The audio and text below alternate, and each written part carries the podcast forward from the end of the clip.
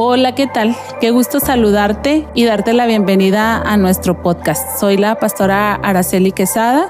Estamos, mi familia y yo, pastoreando la iglesia MLV, Ministerios David, en la ciudad de Chihuahua. Es una iglesia que desde su nacimiento tiene una visión increíble que nos apasiona muchísimo. Eh, nuestra visión es eh, unir familias a Cristo.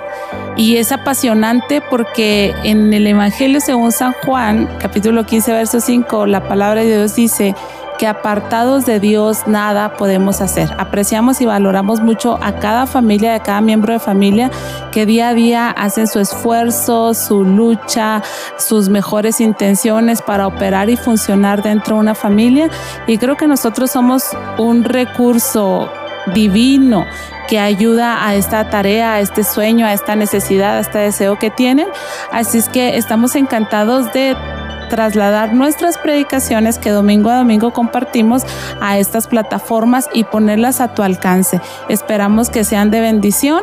Ese es nuestro mejor y más grande deseo, que eh, las familias sean alcanzadas por Jesucristo nuestro Señor. Un gusto, ponte cómodo, escúchanos y estamos a tus órdenes. Denle un fuerte aplauso al Señor por la vida de Leo. Amén, iglesia, Dios te bendiga. Dios te bendiga más. Estamos contentos de estar aquí en esta mañana. Es un honor, un privilegio, ¿verdad?, que nos dan de poder compartir con ustedes un poco acerca de lo que el Señor nos ha permitido recibir. Eh, como bien dice Cris, mi nombre es Leo Alicea. Eh, junto a mi esposa Maura, eh, mi hijo, mi hijo Isaí, que hoy está en su primer día sirviendo junto con el Ministerio de Audiovisuales y damos gracias a Dios por eso. Y también mi hijo menor, Elías Daniel. Eh, somos de Puerto Rico y somos una familia misionera. El Señor nos ha permitido servirle en el país de Perú durante 16 años.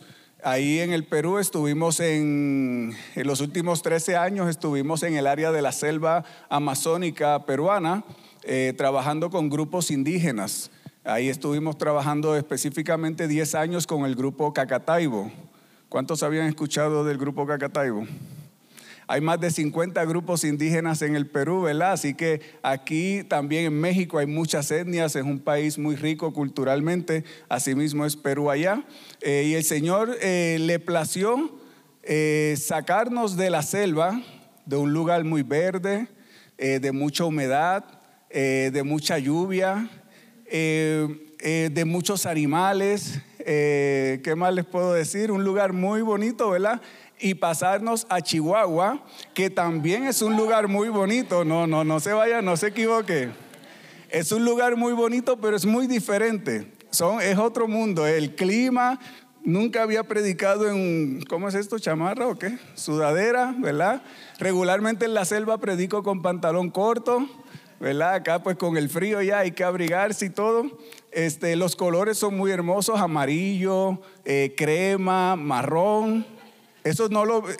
No, ustedes quizá para ustedes es normal, pero para nosotros es una maravilla. Eh, eh, la diferencia de colores, de la naturaleza, de lo que Dios da a cada uno y a cada lugar es espectacular. Eh, allá se ve las variedades de verde, acá se ven variedades, ¿verdad? más de cremas, amarillos, todo naranja, son muy, muy hermosos. Pero el Señor desde, desde junio ¿verdad? Hemos llegado acá y, y uno de nuestros desafíos más grandes era conseguir una iglesia.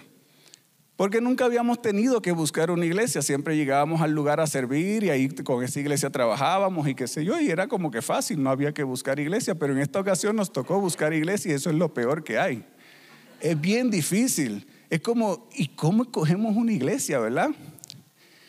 Pero sin darle muchos detalles, eh, quiero agradecer al ministerio de, no sé cómo se llaman acá, si son mujeres o son, sí, los que reciben, ¿verdad?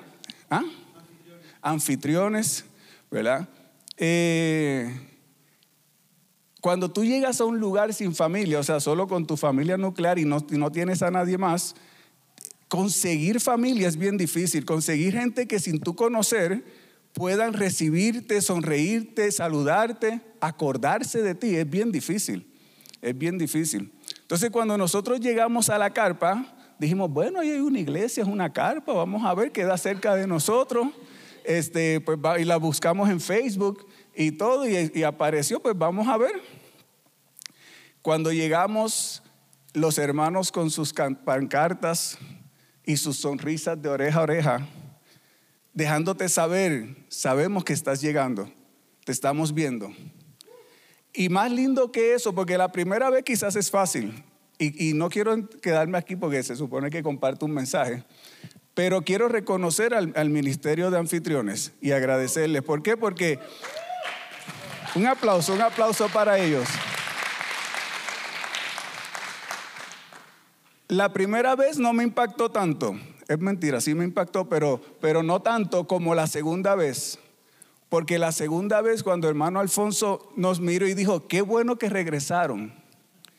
Y cuando Brian nos miró más adentro y dijo, oigan, qué bueno que están de vuelta.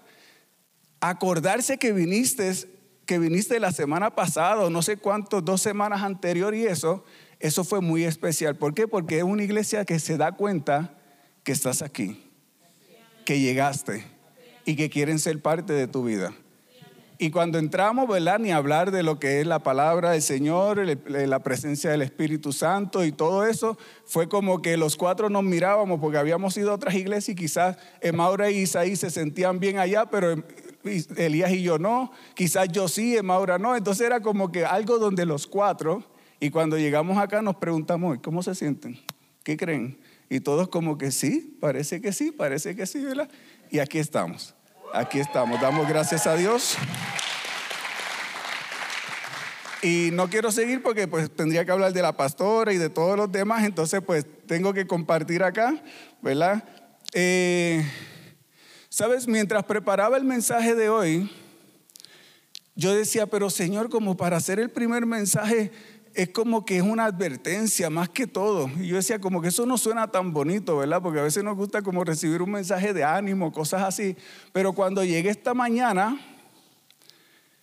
y comencé a escuchar los cánticos y a alabar al Señor junto con ustedes, yo no sé cuál fue el tema principal que tú recibiste, pero yo recibí acerca del amor de Dios acerca de la importancia de, tener ese amor de Dios presente en nuestras vidas. Y yo decía al Señor, ahora entiendo el mensaje, no es de advertencia, es un mensaje porque tú nos amas, es un mensaje porque tú quieres asegurarte de que no nos confundamos. Y el tema de hoy es cuidado y no te confundas. Cuidado y no te confundas. ¿Alguien se ha confundido alguna vez? Todos, ¿verdad? Lo peor, mi peor experiencia llegando a Chihuahua es meterse por el periférico y que el, y que el GPS te diga, sal a tu derecha en una callecita pequeñita a la velocidad y tú dices, ¿cómo yo salgo a la derecha aquí rápido? Y en toda esa confusión, ¡fum!, te pasas y el GPS te tiene que cambiar y dar una vueltaza y todo el tema. Pero todos nos hemos confundido en algún momento. A veces porque pensábamos que estábamos seguros de algo y luego nos dimos cuenta de que no.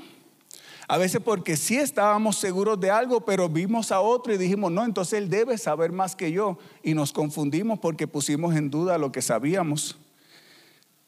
El apóstol Pablo tenía un discípulo amado llamado Timoteo y le escribió una carta, la segunda epístola, la segunda carta a Timoteo y le, y le, escribió desde la cárcel.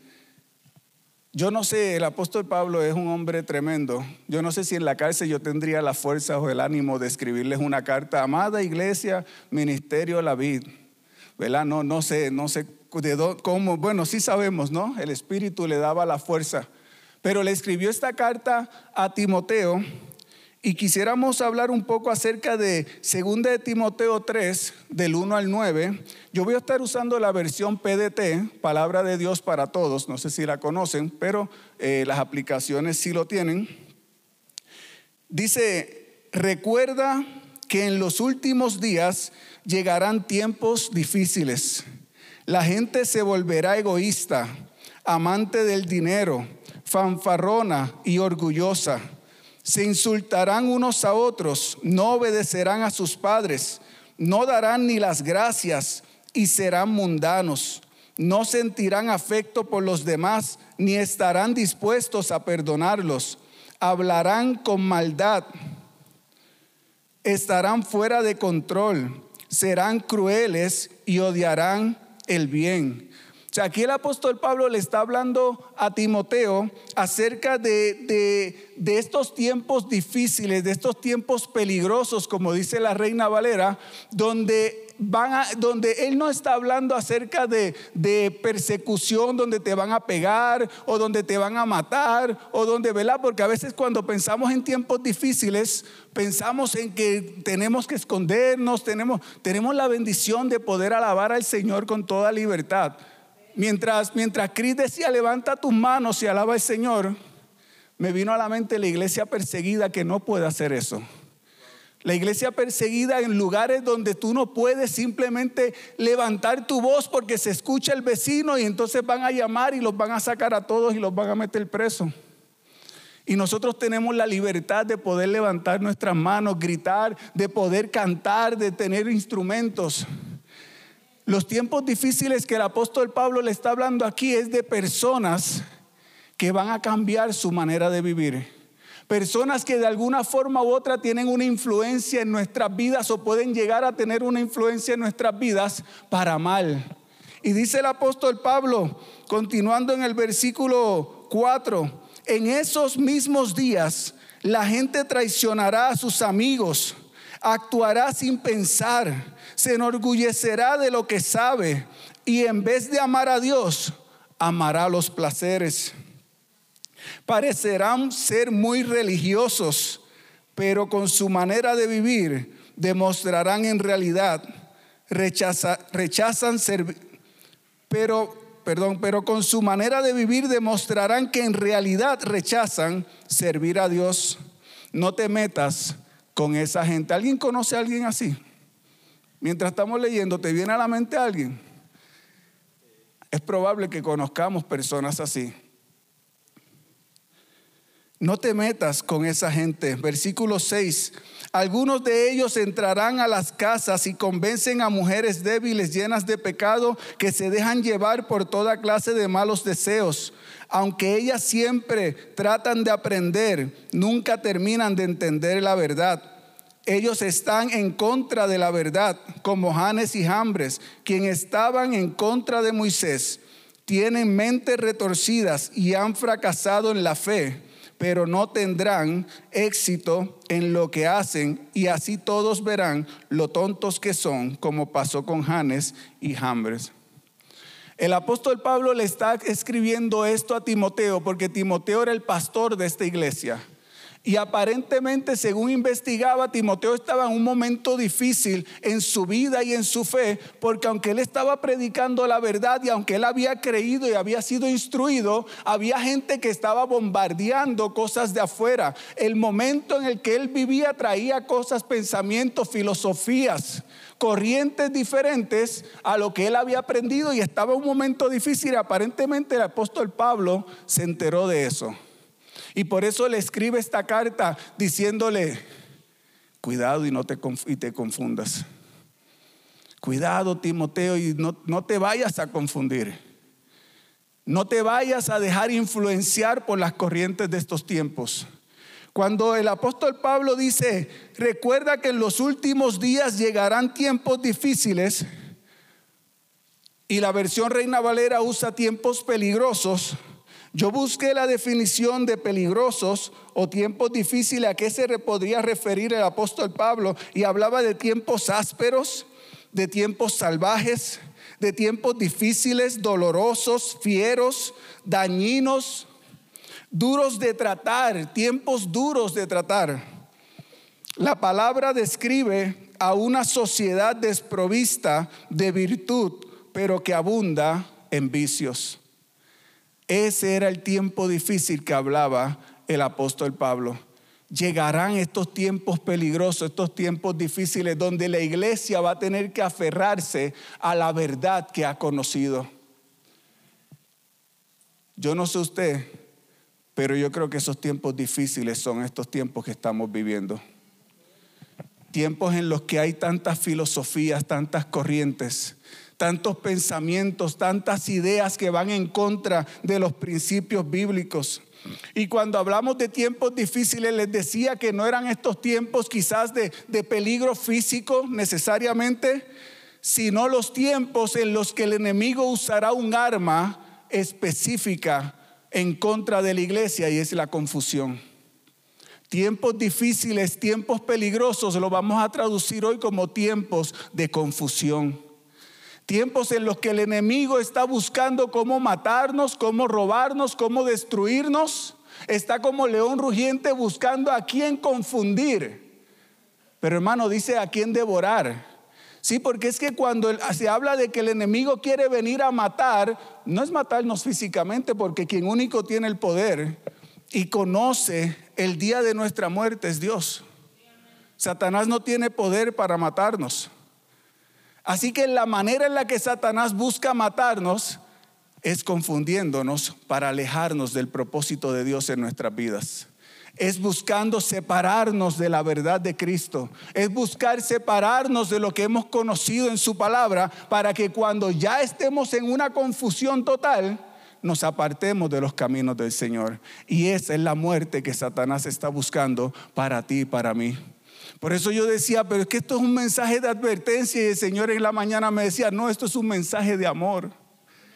Porque yo quiero que la iglesia esté preparada y no se deje confundir.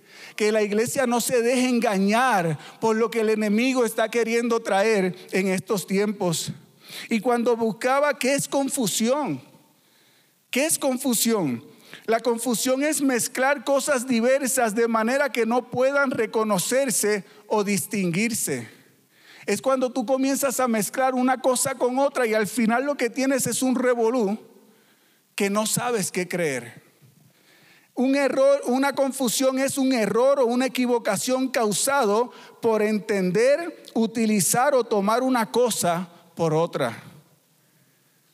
Justo lo que el enemigo está tratando de que tú pongas, tomes las verdades entre comillas, que realmente son las mentiras del mundo, y pongas a un lado la verdad de Cristo y comiences a vivir en base a la mentira de, estos tiempos. Confusión es de desconcertar a alguien.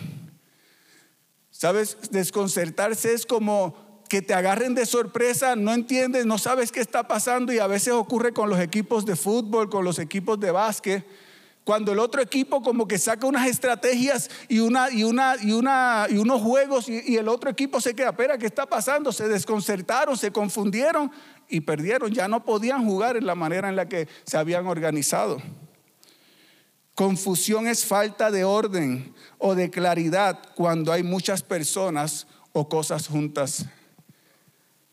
A veces hay tantas voces a nuestro alrededor queriéndonos decir en qué creer queriéndonos decir qué hacer, queriéndonos decir qué es lo bueno, queriéndonos decir qué es lo malo, que a veces nos confundimos porque entre tantas voces, tanta gente a nuestro alrededor, decimos a quién escuchamos. A veces entre tanto ruido se nos hace difícil afinar nuestro oído y escuchar la voz de Dios para saber qué es lo correcto. Tiempos difíciles son tiempos de confusión el arma que el enemigo está usando en estos tiempos. ¿Sabes? Porque cuando hablamos de el enemigo Satanás, pensamos en, en este ser rojo, de rabo, cuernos espantosos. Pensamos que el enemigo se va a venir en forma de con espada o no sé, o sea, algo visible de un ataque. Pero el enemigo ya es más viejo que eso.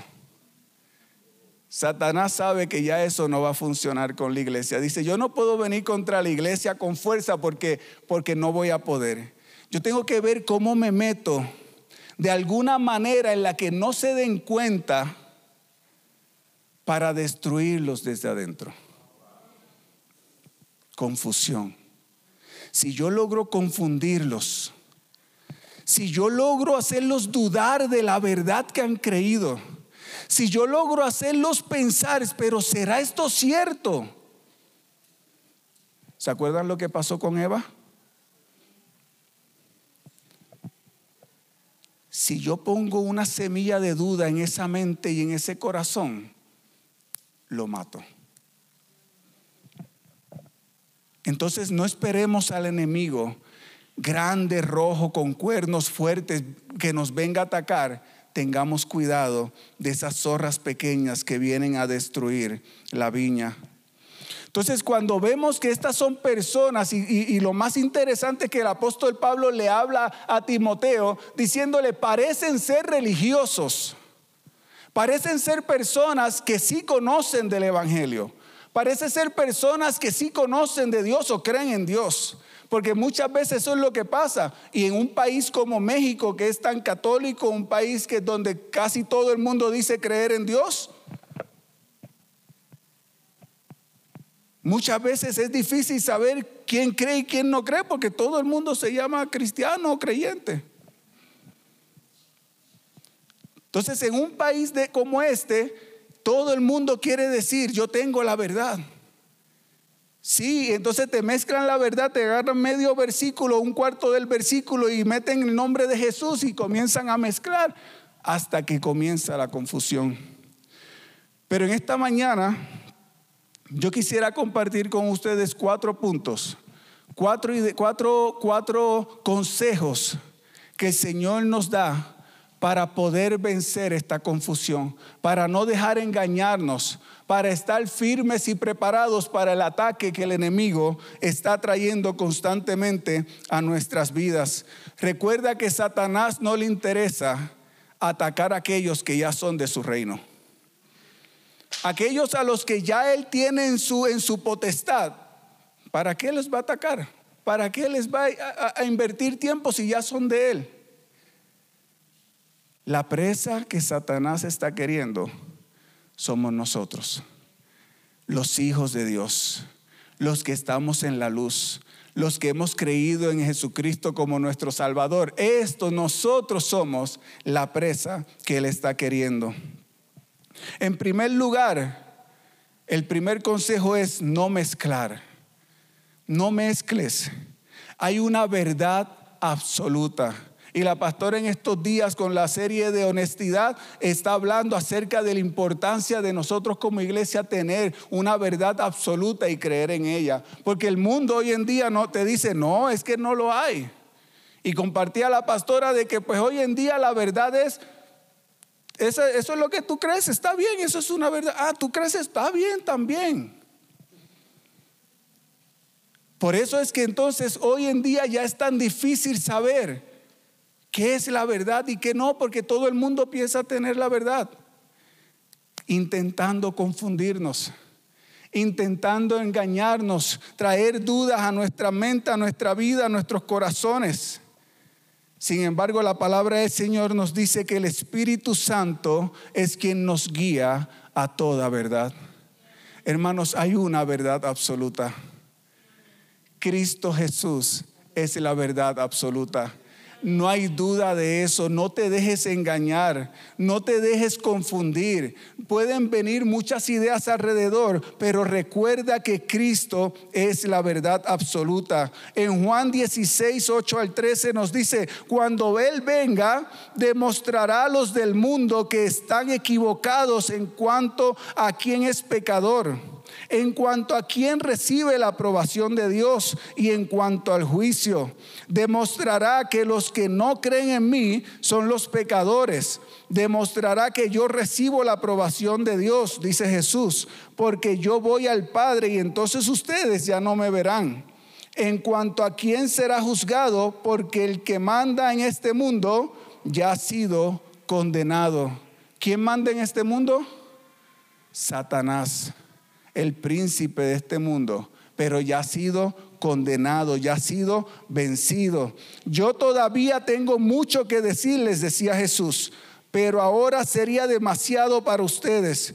Cuando venga el Espíritu de la verdad, los guiará a toda la verdad el Espíritu que no hablará por su propia cuenta, sino que dirá solo lo que oiga y les anunciará lo que va a suceder.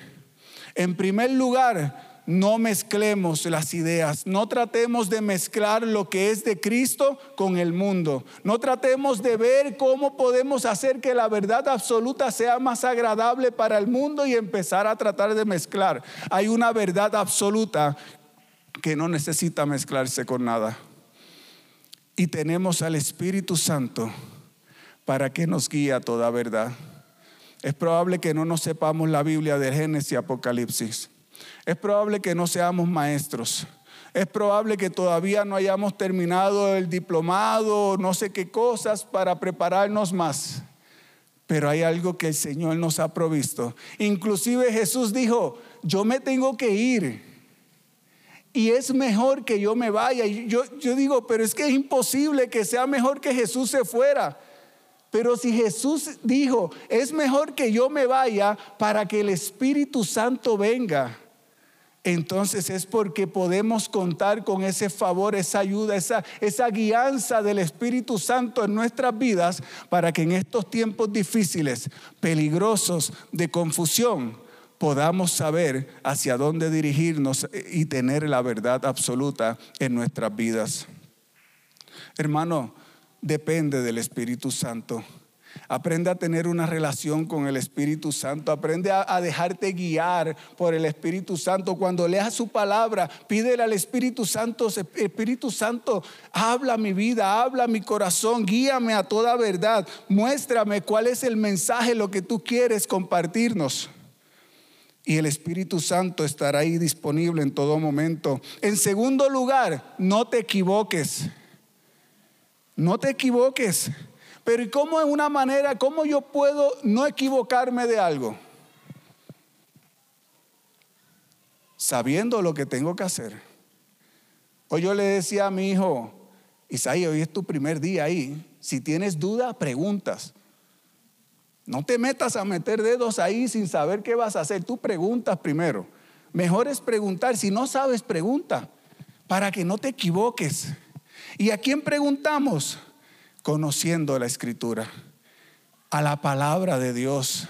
El Señor nos ha dado una palabra, nos ha dado la verdad a través de su palabra para que nosotros podamos conocerla, entenderla, aplicarla, vivirla en nuestras vidas y estar firmes para no equivocarnos, para no dejarnos confundir, para cuando lleguen todas esas corrientes las podamos pasar por el filtro de la palabra de Dios. Dice la palabra del Señor en 2 Timoteo 3, 16, 17. Toda la escritura es un mensaje enviado por Dios y es útil para enseñar, reprender, corregir y mostrar a la gente cómo vivir de la manera que Dios manda. Si está en la palabra, es la palabra nuestra guía, es la palabra nuestro manual. Es la escritura lo que necesitamos aprender y conocer para cuando lleguen estas ideas erróneas podamos vencerlas y decir, diablo, tú a mí no me vas a confundir. Satanás, tú a mí no me vas a engañar. Yo conocí la verdad y la palabra del Señor me dice esto. Para que el siervo de Dios, versículo 17, esté listo y completamente capacitado para toda buena obra. Sabes que cuando el Señor Jesucristo se fue al cielo, le dio la gran comisión a los discípulos y le dijo, vayan y prediquen este Evangelio a todos. Bautícenlos en el nombre del Padre, del Hijo y del Espíritu Santo. Y luego les dijo, y enséñenles a obedecer todas las cosas que os he mandado. ¿Por qué? O sea, no, la palabra de Dios, el, Evangelio no es solo ir y decirte Cristo te ama, conviértete y dejarlo y abandonarlo, no. Porque va a venir, eh, van a venir los cuervos, se van a comer esa palabra, lo van a engañar y se va a morir. Necesitamos el proceso de discipulado. Necesitamos el proceso de aprendizaje. Necesitamos el proceso de ser enseñados por los que ya saben para que podamos entonces tener el arma de la palabra de Dios, la espada, para que podamos vencer toda confusión.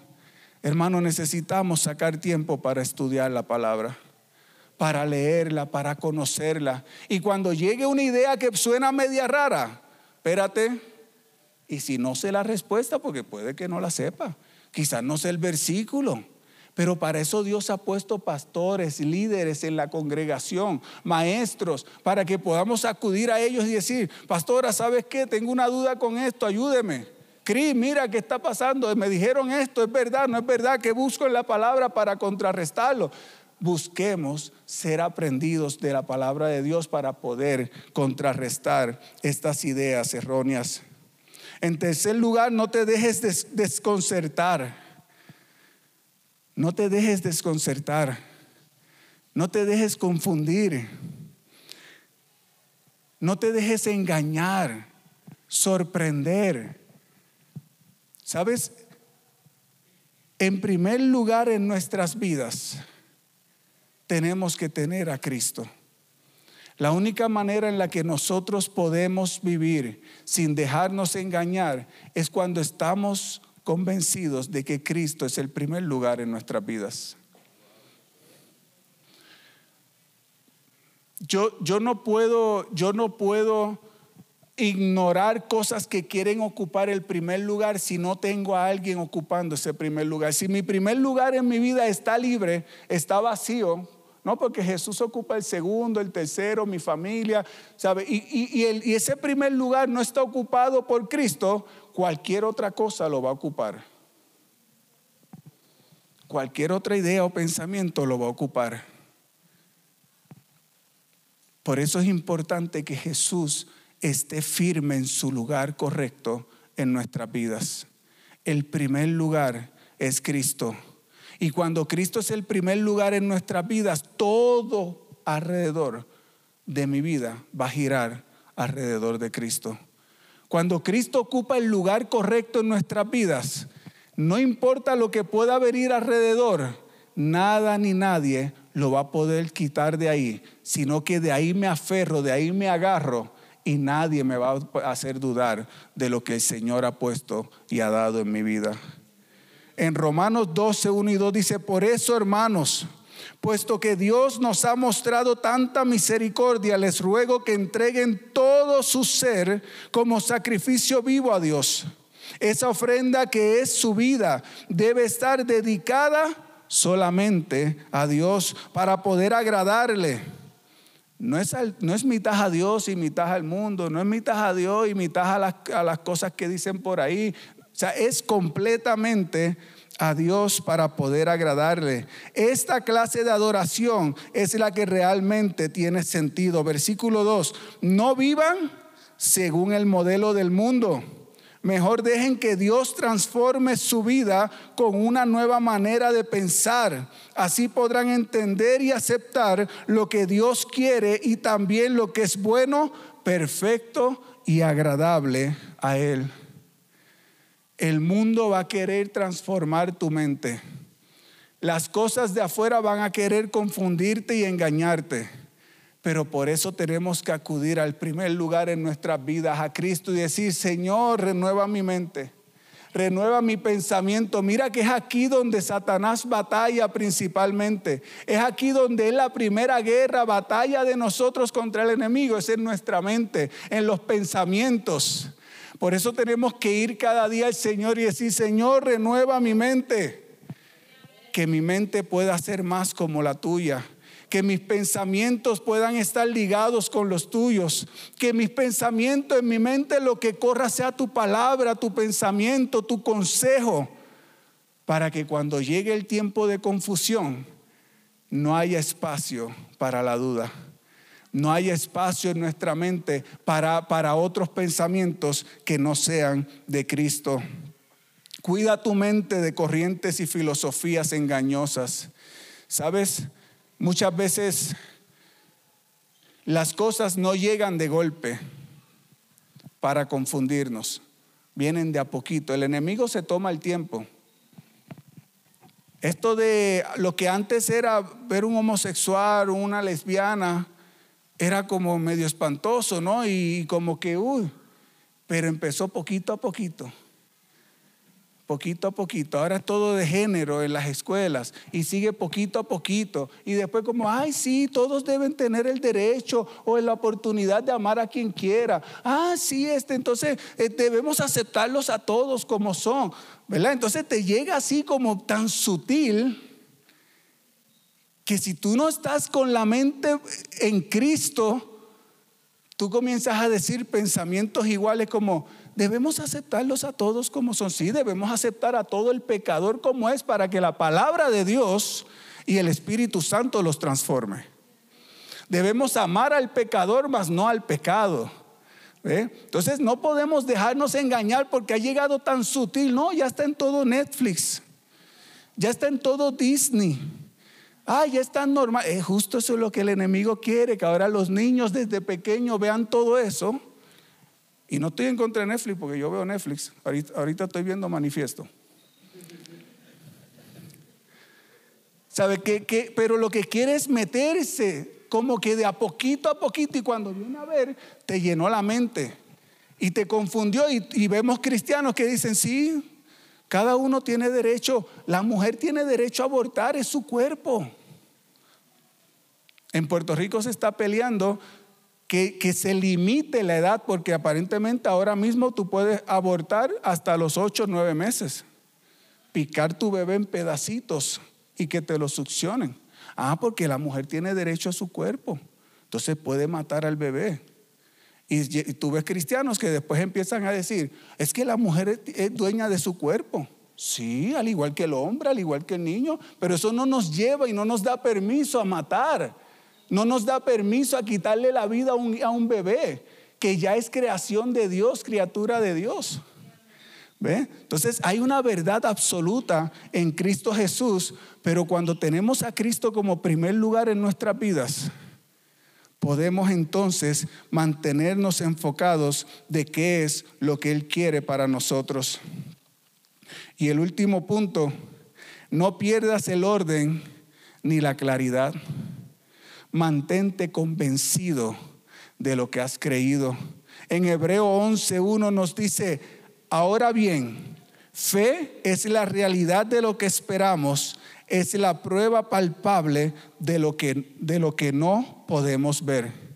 Pero para los que le gusta la Reina Valera, es pues la fe, la certeza de lo que se espera y la convicción de lo que no se ve. Hermano, necesitamos vivir en convicción. La única manera en la que a mí me pueden engañar, perdón, el tercer punto es el de no te dejes desconcertar, Romanos 12, 1, 2. De nada.